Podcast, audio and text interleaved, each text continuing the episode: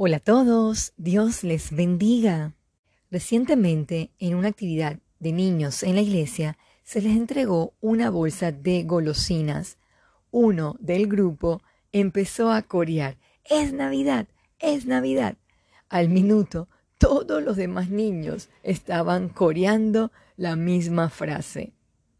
El tema de hoy es ¿Vives la Navidad? El suceso del nacimiento de Jesús fue algo sin igual. Había sido profetizado y cumplió perfectamente con todo lo que decía la escritura sobre el Mesías. Muchos se levantaron en contra para tratar de callar este mensaje. Acompáñenme a Mateo 2 del 16 al 17. Herodes entonces, cuando se vio burlado por los magos, se enojó mucho y mandó a matar a todos los niños menores de dos años que habían en Belén, en todos sus alrededores, conforme al tiempo que había inquirido de los magos. Entonces se cumplió lo que fue dicho por el profeta Jeremías. Hoy por hoy muchos también quieren silenciar el mensaje de amor de Jesucristo.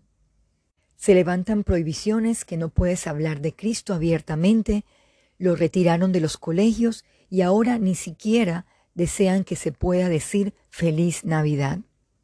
Sin duda, hay una oposición al mensaje de esperanza y salvación que nos quiere dar nuestro Dios. Leamos 2 de Pedro 3:9. El Señor no retarda su promesa, según algunos la tienen por tardanza, sino que es paciente para con nosotros, no queriendo que ninguno perezca, sino que todos procedan al arrepentimiento.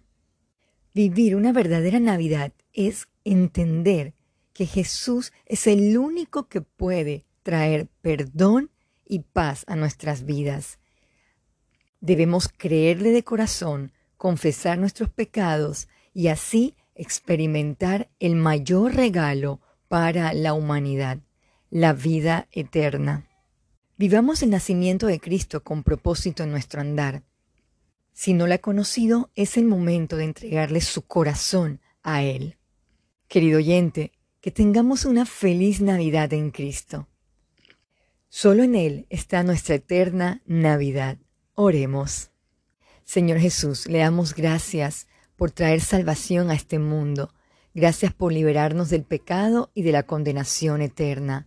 Gracias por esa muestra de amor maravillosa y le pedimos que usted esté en nuestros corazones y sea nuestro Señor y Salvador, que podamos experimentar una eterna Navidad morando en nuestros hogares. En Jesús oramos. Amén.